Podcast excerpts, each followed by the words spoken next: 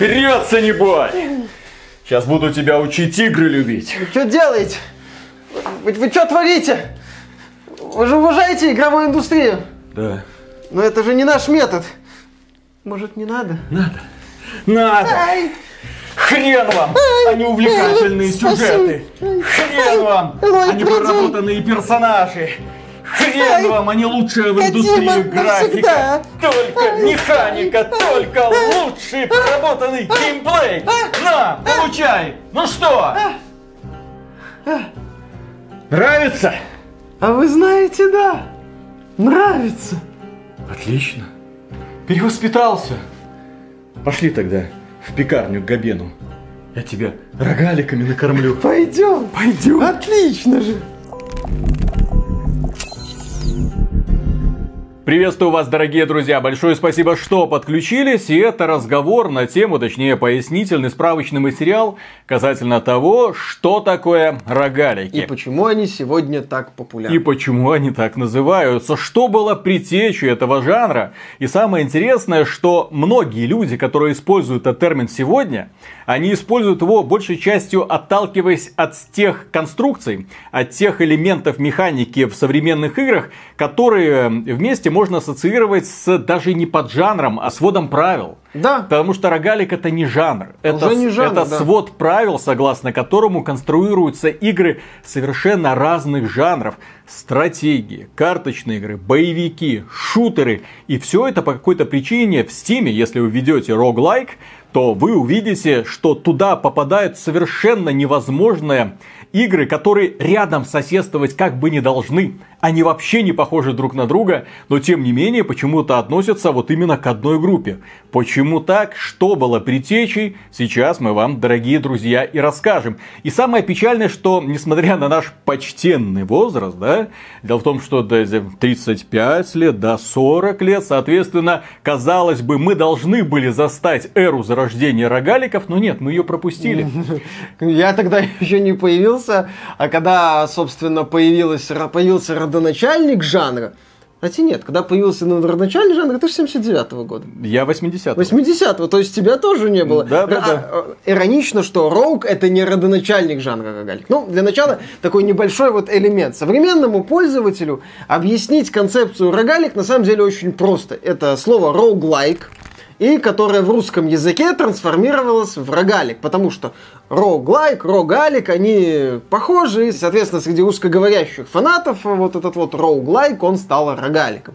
На самом деле, ближайший аналог, вот современный, очень понятный, это Souls-like. Игры в стиле Souls, потому что роуглайк это игра в стиле роук. Это вот это вот одно- абсолютно идентичное сокращение. Просто если Demon Souls многие застали, многие помнят, многие могут объяснить эволюцию Слава жанра. богу, еще вот трилогия только вот недавно закончилась, Ну, как это соответственно, с- люди еще играют. А лет через 20 вы таки попытаетесь объяснить ньюкамерам, да, новичкам, что такое Souls-like, почему? И кто такой Хидетака Миядзаки? Действительно. Да, это еще при условии, если этот термин не, что называется, канет в лето. Так, вот, да. да. так, так вот, предтечи рогаликов, они зародились еще в 70-е годы. Более того, первыми играми, которые попытались что-то подобное сделать, э, тогда мы говорим, конечно, не о какой трехмерной графике. Тогда мы не говорим в принципе о графике. Первыми играми можно назвать Padget и The Game of Dungeons, которые вдохновлялись, опять же, сводом правил Dungeons and Dragons. Ребята пытались в этом вот э, формате таких вот игр попытаться воссоздать популярную настольную игру. А, Они пытались воссоздать концепцию исследования подземелий, когда герой спускается в подземелье э, и пытается там как-то выжить, как-то сталкивается с ловушками, монстрами, неизвестными зельями. Вот эти вот элементы тогда уже начали пытаться как-то перенести в сферу видеоигр. И в 1978 году появилась первая игра, которую сегодня можно назвать родоначальником жанра э, рок. Ну, дело в том, что именно она была первой подобной, но ей не повезло. Называлась она Beneath Apple Manor. И, как несложно догадаться, она вышла только на компьютерах Apple.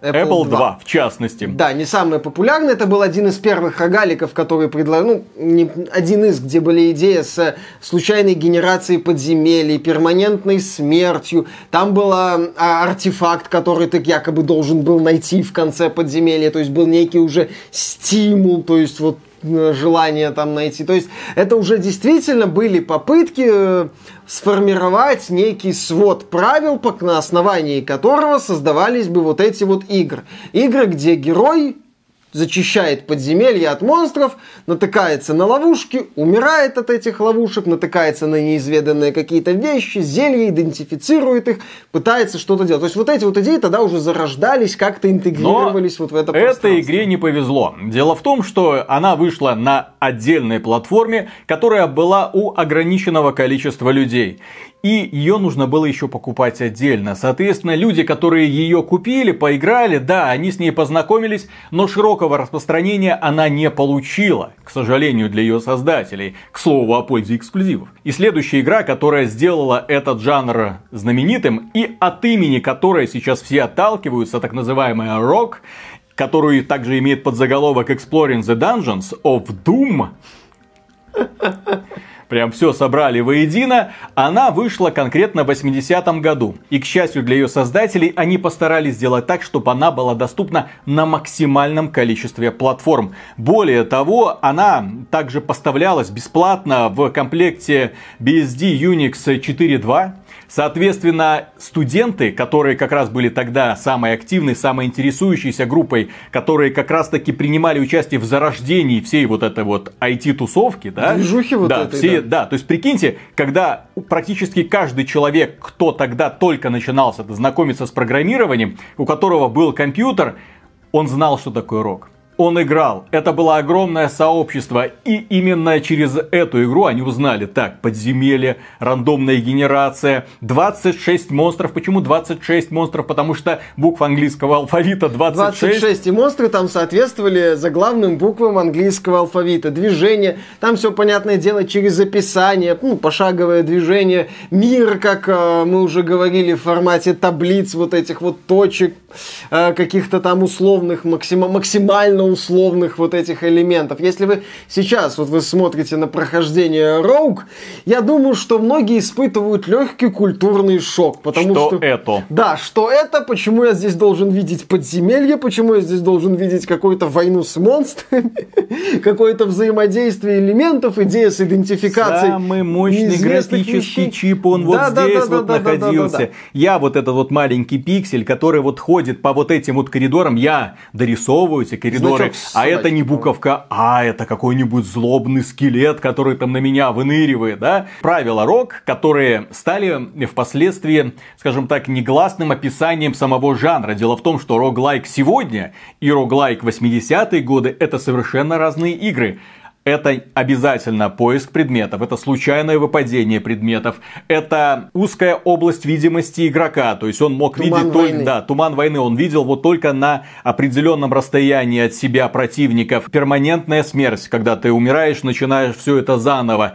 И это, конечно, людей очень сильно подстегивало во многом из-за того, во-первых, это каждый раз уникальное приключение, и это борьба с неизвестностью. Потому что, опять же, вот этот вот туман войны, опять же, вот эта непонятность, опять же, ты нашел какую-то шмотку, ты должен был ее идентифицировать для того, чтобы понять, как ты можешь использовать данный предмет, пригодится ли он тебе дальше, или его, от него можно просто а, так избавиться. Там некоторые вещи могли тебе вред нанести, если ты не идентифицированно их использовал. Ну, в смысле, потому что ты не знал, как, какое у нее свойство, соответственно, ты использовал ее на свой страх и риск. То есть, Рок предлагал вот именно вот это ощущение погружения в неизведанное, когда ты спускаешься в подземелье, не знаешь, что там будет, поскольку оно перестраивается случайным образом, тогда это действительно было круто, даже пускай в рамках а, этих вот АСЦ-2 таблиц. Ну, не было с чем так, сравнивать, не было, нет, вопрос не в том, что не было с чем сравнивать. Игра предлагала элемент сюрприза.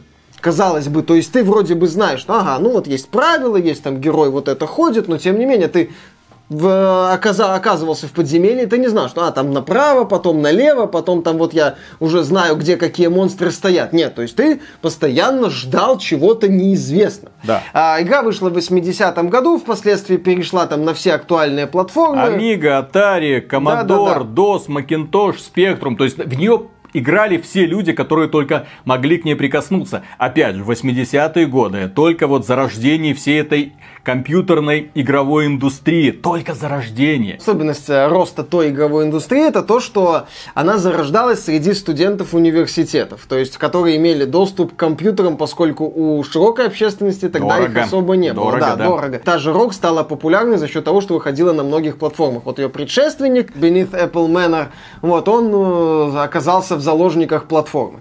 А, да, и, э, ну, соответственно, первыми последователями ROG принято считать проекты Hack и Море. Они развивали идею, расширяли Тоже 80-е возможности. годы. Это 80-е годы. Они предлагали какие-то интересные фишки. Например, Море а, предлагало уже элемент лора. Такой вот, как скажем так, уже использовала популярную вселенную. Как это, это смешно звучит, когда мы говорим об играх тех времен для современного игрока, но тем не менее, это ты как бы отправлялся в шахты Мори, где тебя ждал там этот демон. Вот, у тебя было прям ощущение, ну, в людей, я так полагаю, было ощущение, что ух ты, мы вот как Гэндальф с Фродо вот туда спускаемся, чтобы побить монстров и, наконец, уничтожить этого демона. Это вот, вот это вот людей увлекало. Он не пройдет. Вот Да. этот вот пиксель не пройдет. Да, да, да, да, да. Ты вот стоял там, ты не пройдешь. Вот, Э, вот это вот ощущение создавал. И, соответственно, жанр э, роуглайк, э, игры, игра в стиле роуг начал постепенно развиваться. А, Появлялись другие последователи, развивались концепции. В начале 90-х игры добрались до консолей. Они сбросили с себя оковы вот этой вот графики точечный, э, начали уже походить на вменяемые проекты, э, обросли стилистикой, красивыми идеями и начали меняться.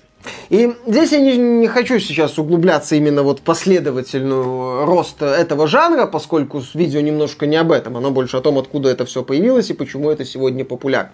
Но об одном во многом последователи рок нельзя не сказать. Это даже не последователь. Дело в том, что мы сейчас будем говорить про первый Диабло. Это не последователь, это попытка. Вот была лобовая студии Condor, которую впоследствии купила компания Blizzard и назвала Blizzard Nose. Они постарались вот сделать лобовой клон классического рок.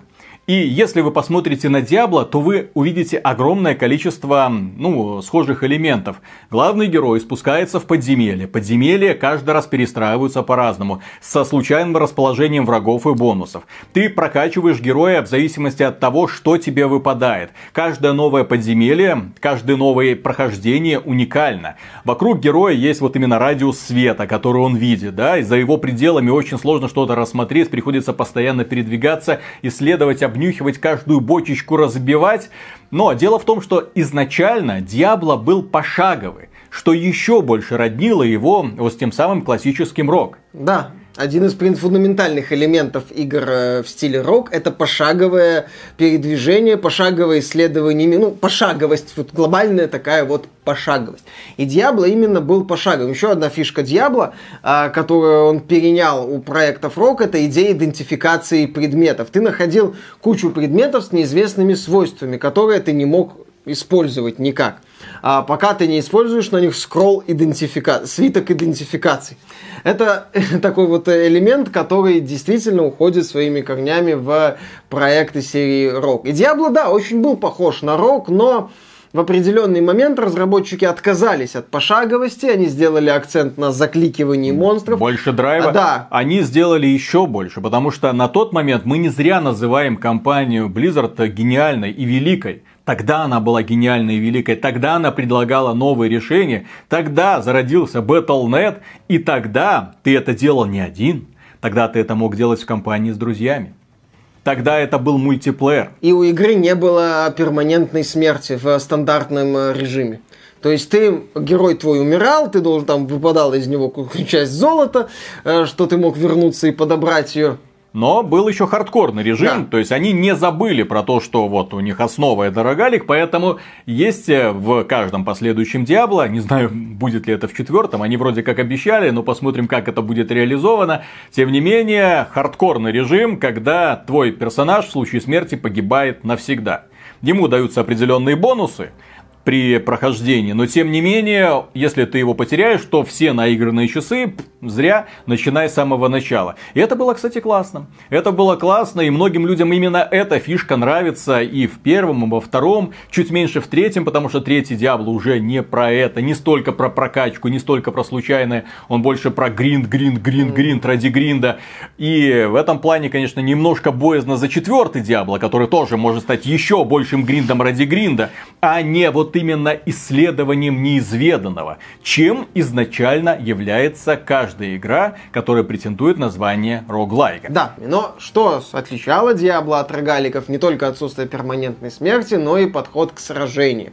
А, фундаментальный элемент рогаликов это сражение. А в Диабло создатели из Кондор и Blizzard North впоследствии, они предложили скоростные сражения, максимально динамичные. То есть герой там бам-бам-бам-бам-бам-бам-бам-бам, то есть закликивал. А, не зря же потом Диабло называли мышку-убийцей, потому что ты постоянно кликал. Вот, чтобы поубивать всех этих монстров, соответственно, сражения стали динамичны. И почему мы, собственно, вспомнили Диабло? Не только потому, что это действительно одна из величайших игр и э, образец великой истории Blizzard. В чем наша мысль? Что roguelike это не конкретный жанр, который вот прям четкий, максимально кристаллизированный. Это свод правил определенный набор правил, и разработчики могут следовать всем правилам, а могут вычленить несколько правил, перетасовать их со своими идеями, и по сути на свет появляется необычный гибрид. Ведь вот что интересно, был рог, потом стали роглайки, последователи рог. Потом компания Blizzard пересобрала идеи рога, добавила свои идеи и получила, по сути, свой поджанр. Роглайт их так называют, облегченный рог. Да, а, получила поджанр, который назвали впоследствии дьеблоидами. То есть из одного как бы вот свода правил вылился другое, вылилось целое направление в игровой индустрии. Да, одно время использовали слово роглайт, и оно и сейчас мелькает, но а, сегодня, как правило, слышишь именно роглайт. То есть вот эту вот градацию роглайт, лайт и роглайк, ее, она, по сути, размылась. Предпочитают использовать э, традиционный роглайк. Собственно, в Steam именно акцент сделан на роглайк, на, этим, да. на этом вот теге. И дальше началось самое интересное, дорогие друзья. Поскольку Диабло выстрелил, Диабло стал невероятно популярен. Естественно, появилось огромное количество клонов. И что такое рок, люди забыли очень и очень надолго. А, не совсем, э, не только точнее поэтому. Диаблоиды, они как бы стали отдельным жанром. Не то чтобы флагманским, но достаточно популярным. А рогалики во времена взлета 3D-графики, во времена расцвета, э, в том числе консолей семейства PlayStation и изменений, очень таких фундаментальных изменений в игровой сфере с отходом на второй план ПК рынка немного, с доминированием консолей. Э, рогалики стали ну, второстепенным жанром. Потому что нам открыли, раньше это было ограничено техническими мощностями, а потом нам открылось, что игры могут быть красивыми, что игры могут рассказывать интересные истории, изменился подход к повествованию. Показали японские разработчики, к ним подтянулись другие. Люди начали экспериментировать жанрами, появились стратегии, появилось огромное количество совершенно новых жанров, которых никогда до этого не было. И люди начали экспериментировать, копать в этом направлении, смотреть, что оно им будет давать. И в итоге, да, когда пришло одно поколение консолей, второе, третье, ты смотришь, вау-вау-вау, блокбастеры, великолепные AAA блокбастеры один другого лучше – но при этом было еще огромное количество маленьких студий. Маленьких студий, которые не знали, как им заявить о себе. Маленьких студий, которые не могли заявить о себе, потому что вся информационная сфера, вот это вот все пространство было забито новостями от Electronic Arts, от Ubisoft, от Activision, от Capcom, от Square Enix. Все что-то предлагали. И поэтому для того, чтобы выделиться, тебе уже мало было того просто повторения э, того, что делали другие опытные компании за очень большие э, деньги. Я бы сказал, что тебе нужны были большие деньги. Тебе э, вот когда индустрия начала гнаться вот именно в этот вот сегмент дорогих, красивых, богатых игр, я не говорю, что это плохо, это был очевидный этап игровой индустрии. Кстати, не самый плохой. Mm-hmm. Но вот в этой вот ситуации рогалики и им подобные игры, они оказались не очень нужны. На первое место вышла ручная проработка масштабные, дорогие, эффектные проекты ручной выделки. Ну какая процедурная генерация в условном да, да, да, да, вообще да. может быть? А какой процедурной генерации там в Doom 3, в этих шутерах, вот именно про высокотехнологичных, можно, можно было говорить? Ручная выделка, проработка максимально красиво, дорого, эффектно. Рогалики существовали а, на портативных консолях типа DS, поскольку хорошо вписывались вот в эту, эту мини-экранчик, или в а, редких а, представителях. Но именно громко они, сколько, даже не скажу громко, сколько-нибудь заметно они о себе не заявляли. Но Пока... Пока некто Габен не запустил Steam. С запуском сервиса Steam и в целом э, с изменениями, очередными изменениями в игровой индустрии, когда рынок PC начал доказывать, что это не только ММО, что на нем могут быть, в принципе, одиночные проекты. Когда появилась площадка, где любой разработчик мог выйти и свой товар положить на полочку.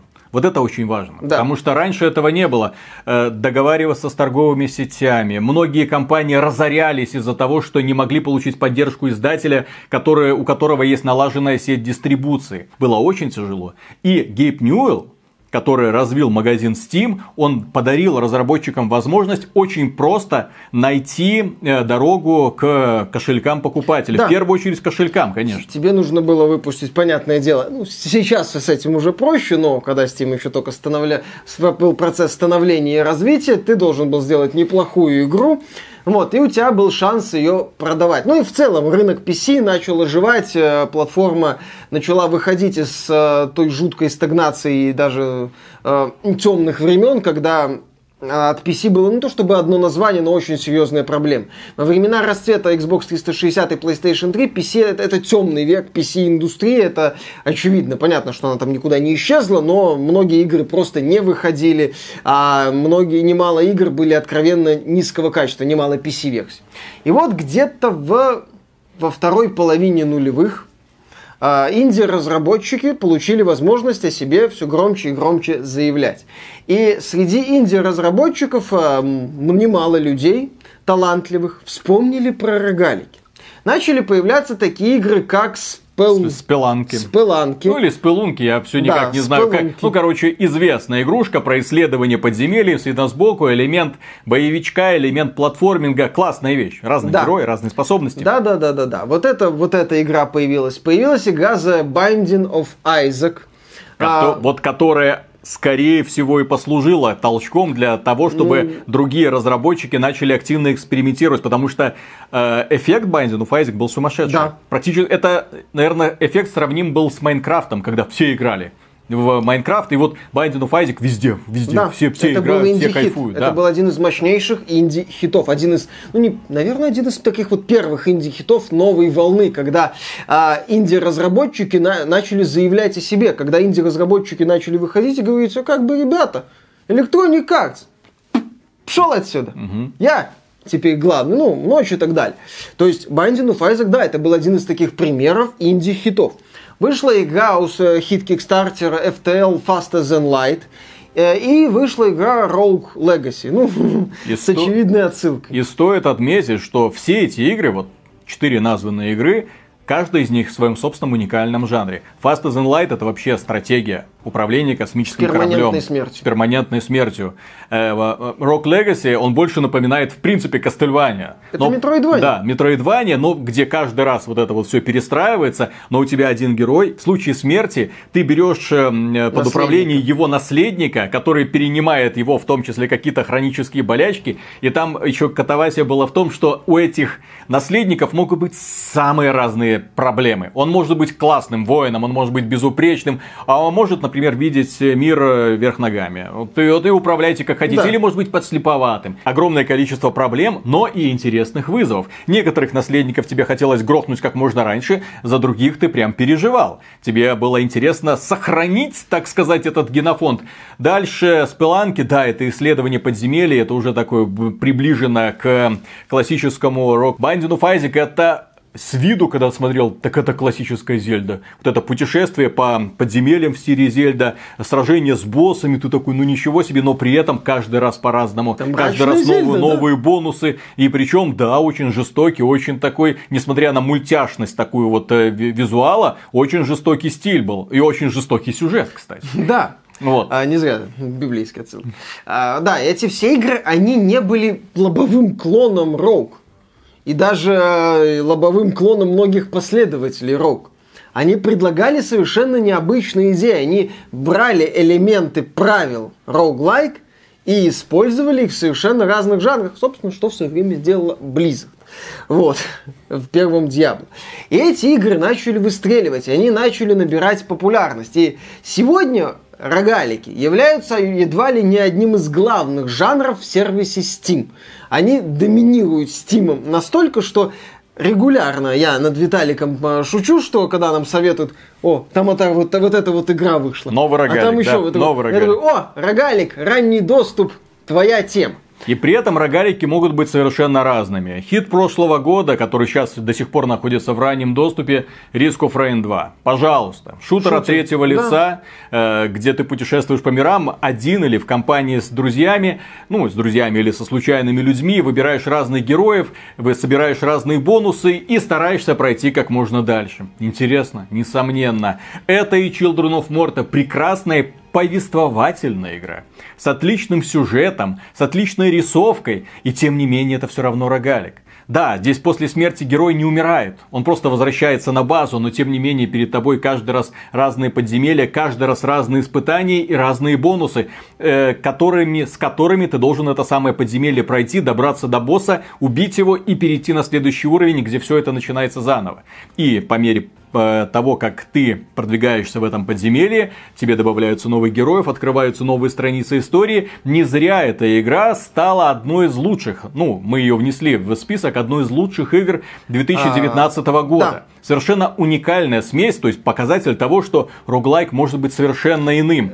Хейтс игра, от создателей Super, Super Giant, Giant Games, Games, которые до этого которые... делали линейные приключения типа Bastion, Transistor и Pi. Далее, элементы роглайк прекрасно себя чувствуют в пошаговой тактике Into the Breach. Которую, если ты посмотришь, и тебе сказать рогалик, в смысле рогалик? Ребята, вы ничего это не тактика, путаете. Это да, это, это тактика, только на разных картах, рандомные враги, перманентная смерть тебя как командира и перезагрузка. И перезагрузка с самого начала, когда ты заново, заново, заново пытаешься спасти землю. Если да. что-то не получилось, лук, отматываем во времени и начинаем заново. Это и коллекционная карточная игра с явными элементами рогалика Slay the Spy, один и из ее хитов. подобие уже. Ее подобие уже, да, она уже, по сути, как в свое время Диабло задала отдельный тренд. Рогалики, коллекционные карточные игры. Это и Darkest Dungeon, такая классическая ролевая игра э, с правилами рогалика тоже. То есть рогалик сегодня это именно что один из элементов правил, которые встраиваются в самые разные жанры. Разработчики вот именно относятся к рогалику не как к жанру. Кстати, еще можно Void Busters вспомнить. Void Busters, Приключенческий да? боевик э, с видом от первого лица и явными элементами рогалика. То есть Сегодня вот разработчики берут так, что там у нас из рогаликов. А, вот это, вот это, вот это. Мы берем вот этот, вот этот, вот этот, вот этот элемент и создаем, по сути, игру. Ведь а, согласно конференции разработчиков игр в стиле roguelike, которая прошла в 2008 году в Берлине, есть такая. Есть такая. Я, я был реально удивлен, когда полез, в том числе в Википедию, читать про рогалики и узнал об этом.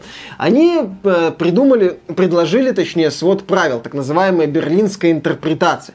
Там примерно 8 пунктов, включая перманентную смерть, случайно генерируемые подземелья, возможность решать задачу разными способами, пошаговость, э, что-то там еще было. Ну, короче, то есть у них вот есть набор. А среди второстепенных элементов, например, кстати, есть это разделенное на четкие геометрические фигуры карт. То есть, если мы сейчас на это посмотрим, ну, ребята, ну, рогаликов нет.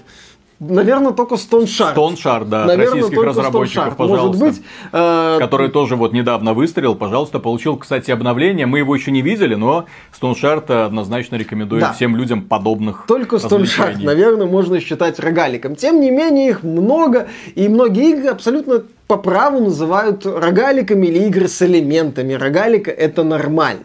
Почему они так популярны? На самом деле причины популярности рогаликов очевидны, мы о них неоднократно говорили. Во-первых, это сюжет, который здесь максимально второстепенен. Даже в Children of Morta он максимально просто подается, он не претендует на постановку. Во многих других рогаликах сюжета вообще нет. Он там текстом где-то так мелькает и есть. На это разработчики не тратят деньги, нормально. Во-вторых, и в главных рогалики предлагают бесконечные приключения, которые генерируются случайным образом. Безусловно, для этого должна быть крутая механика, классная боевая система, как в Dead Cells, например, э, или, в, или в том же Hades. Там должна быть крутая механика. Но если механика есть, если разработчикам удается настроить вот эту систему, они, по сути, создают генератор приключений. Бесконечный генератор приключений. Это может не нравиться, мне это не нравится. Но я не могу отрицать очевидное. Это бесконечный генератор приключений. Тебе не нравятся игры, которые нельзя пройти. Да. И у этих игр есть еще одна фишка, на мой взгляд, это концепция мгновенного действия. То есть, когда ты включаешь, нажимаешь новая игра, ну или там продолжить, если в некоторых рогаликах есть все-таки контрольные точки, и все. Ты уже в действии, ты начинаешь э, изучать подземелье, э, ты готовишься к сюрпризам, и ты идешь и рубишь монстров. Все. Ты не задумываешься над сюжетом, кстати. Ты не задумываешься над какими-то многогранными элементами механики. Ты, ну, ты понимаешь правила. Во многих рогаликах правила просты. Просто дальше начинается элемент неожиданности. Опа, такой вот бонус. Опа, такая вещь, которой здесь раньше не было. Такая архитектура локации, всякая архитектура локаций.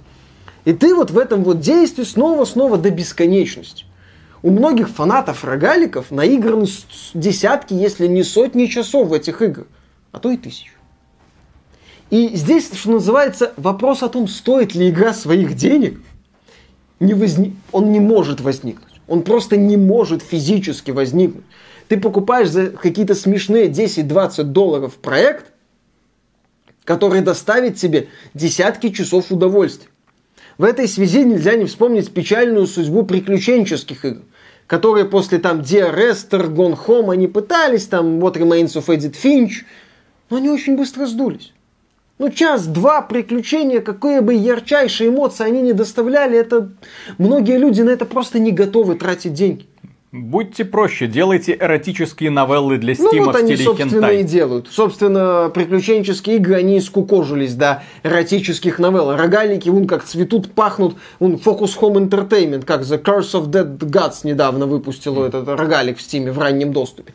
Кстати, рогалики идеально подходят для раннего доступа. Они могут бесконечно развиваться, поскольку у них нет, по сути, конца. У них нет финала. У них просто есть система, которую можно обновлять, в которую можно добавлять новые уровни, новые элементы механики, но она бесконечна. А вот этот вот генератор ты просто кидаешь в чан новые ингредиенты, и у тебя варево все равно получается, при условии, что у тебя есть интересная механика и грамотная система, варево остается вкусно. И, соответственно, люди снова и снова и снова возвращаются вот в эти вот рогалики. Тем не менее, самые популярные рогалики, если их можно уже так назвать, потому что Здесь уже совершенное смешение всего, чего только можно. И многие люди, конечно, могут э, смутиться. Да нет, это не рогалики. А по сути, королевские битвы это что? Опять же, королевские битвы, они взлетели из-за того, что у тебя достаточно длинные игровые сессии. При этом ты печешься за свою жизнь. Собираешь... А у тебя одна? Да, у тебя одна жизнь. Ты собираешь случайный лут на карте. Ты не знаешь, где находятся враги. И самое страшное, что твои враги это живые люди. Не зря вот эти вот все королевские битвы очень долго были там в раннем доступе. Они очень долго развиваются. Чем был Fortnite сначала, это совсем не то же самое, что Fortnite сегодня. Огромное количество элементов было добавлено. Огромное количество ненужных элементов убрали. PUBG примерно то же самое. Apex Legends примерно то же самое. Они развиваются, опять же. То есть, если мы говорим про roguelike, если мы вспомним вот это вот странную маленькую игрушечку из 80-х, посмотрим на нее, то мы, конечно, посмотрим и такие, ну как в это можно было играть? Ну ладно, возможно, это был интерес. Но какие интересные идеи она подкинула разработчикам, которые из этого породили огромное количество игр совершенно разных жанров, от сингловых до кооперативных, от стратегий до боевиков, от шутеров от третьего лица до мультиплеерных э, массовых шутеров от первого. Да, Поразительно. Я, я согласен с тобой, что королевские битвы это во многом рогалики, просто у них нет процедурной генерации. А так, да, случайный лут. Компенсируется Ну, тем, что ты каждый раз высаживаешься в разных точках на огромной Да. карте. И, соответственно, у тебя, по сути, меняется С разным лутом. стартовая локация, плюс меняется, скажем так, твой путь, потому что меняется точка, в которую, к которой стягивается вот эта вот область, и, соответственно, ты А по-разному в по этой Fortnite карте игроки бегаешь. еще вот создают элементы. Да, а в Fortnite игроки еще эту карту Обстраивают. переделывают, по сути. Да. То есть э, я согласен, что королевские битвы это во многом рогалики. Рогалики это триумф концепции процесс важнее, чем результат. В рогалике ты, когда доходишь до финиша, почему они мне не нравятся, это ты, ты ничего не сделал. Это, это ты просто, ну окей, прошел и все, ну как бы, это просто очередное приключение. Рогалики любят не потому, что это вот просто приключение. Прошел, посмотрел титры, хорошо, что там у нас дальше. Нет, рогалик это раз, снова, снова, снова прошел, прошел, прошел, прошел, прошел, прошел. И постоянно какие-то сюрпризы, постоянно какие-то новые открытия, постоянно, ну, может не новые, но удивительные открытия. Зачастую неприятные. Потому что, понятное дело, генератор случайных чисел, он не может что-то идеальное создавать. Понятное дело, что с балансом в рогаликах зачастую все не очень хорошо. Но в этом тоже их фишка. Ты не знаешь, как тебя игра нагнет. Ты не знаешь, в какую хрень ты вляпаешься. С другой стороны, тебе может фартануть, может случиться халява, о, прикольно. Пробежал там какого-то, какой-то там момента, ну, э, ми- мир, который до этого не мог пройти из-за странностей э, генератора случайных чисел, который отвечает за построение локаций. Это все до сих пор людям нравится. И рогалики, их популярность сегодня это доказательство того, что для немалого количества людей игровой процесс, механика имеет первостепенное значение. Не какие-то красоты, не вот эта вот дорогая постановка. Я не говорю, что это плохо. Нет. Я говорю, что для немалой части людей вот эти все сюжетно-постановочно красивые моменты не очень-то и значимы. И поэтому концепция рогаликов существует уже 40 лет. Больше 40 лет. И, продолжит, и продолжает свое существование. И продолжает меняться, и продолжает обновляться. Несмотря на мою нелюбовь к рогаликам, это один из ярких, ярчайших, наверное, даже, представителей именно видеоигр. Не интерактивного кино, не попыток сделать из видеоигр э, полотно для, как это, какое претенциозное какое-нибудь слово надо сказать, высокого искусства, например, чтобы поднять какую-то социальную проблему. Видеоигр это для того, чтобы играть. Играть, кайфовать от процесса.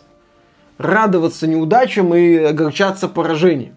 Именно в игре, в мире. А потом начинать все заново, почему бы и нет. Вот эту вот концепцию рогалики очень хорошо олицетворяют, и поэтому они до сих пор актуальны. Так что, дорогие друзья, на этом у нас на сегодня все. Пишите в комментариях, если вы хотите узнать о каком-то жанре в подробностях, чтобы мы раскрыли очередную какую-то тему. Но мне показалось, что именно жанр роглайк, он наиболее зна... Ну, не жанр, да, именно свод правил. Все, неправильно называем. Свод правил рок, он э, гораздо более актуален для современной игровой индустрии, чем все остальное. А дальше можно рассказывать про, про все что угодно, на самом деле. Потому что многие люди, опять же, задаются вопросом, а что такое Metroidvania? Поэтому я, наверное, думаю, стоит создать ролик, в котором э, бы раскрывалась эта тема, чтобы так, а смотрите в этом ролике. Вот сюда, вот сюда. Не задавайте вопросов в комментариях. Просто вот посмотрите ролик Да, от начала до конца. Да, и если вам данное видео понравилось, можете поддержать его лайком, подписывайтесь на нас в Дискорде, ВКонтакте, в Телеграме. Ну, если вам нравится то, что мы делаем, и вы хотите нас поддержать, добро пожаловать нам на Patreon, а мы вам за это скажем огромнейшее спасибо. Пока. Пока. Вот забавно, Миша, что ты написал материал офигенный по рогаликам, а при этом рогалики не любишь. Да. Ну, это не значит, Как оно что- совмещается у тебя так? Ну, я как бы не отрицаю существование жанра, не отрицаю его популярность. То, что мне что-то не нравится, знаешь, это... есть определенная категория фанатов сингловых игр, у которых, если ты что-то критикуешь или, не дай бог, хвалишь сетевой проект или рогалик, кстати, Мгм. у них случается истерик. Тогда, Миша, я тебе в следующий раз дам материал по выживалочкам. Твоим любимым. С удовольствием. Я посмотрю, как ты будешь писать какой-нибудь материал по играм, которые вообще никогда в жизни не играл. И пытаться объяснить, чем же они так привлекают людей. Почему люди так упарываются в расте. Что они нашли в этом Conan Exiles? Да, да, да. А под статьей буду потом сопли собирать. За них сингл убивает. Да, да, да. Играть играми тонет. Sony всех спасет. Вот это вся херня. Да, да, да.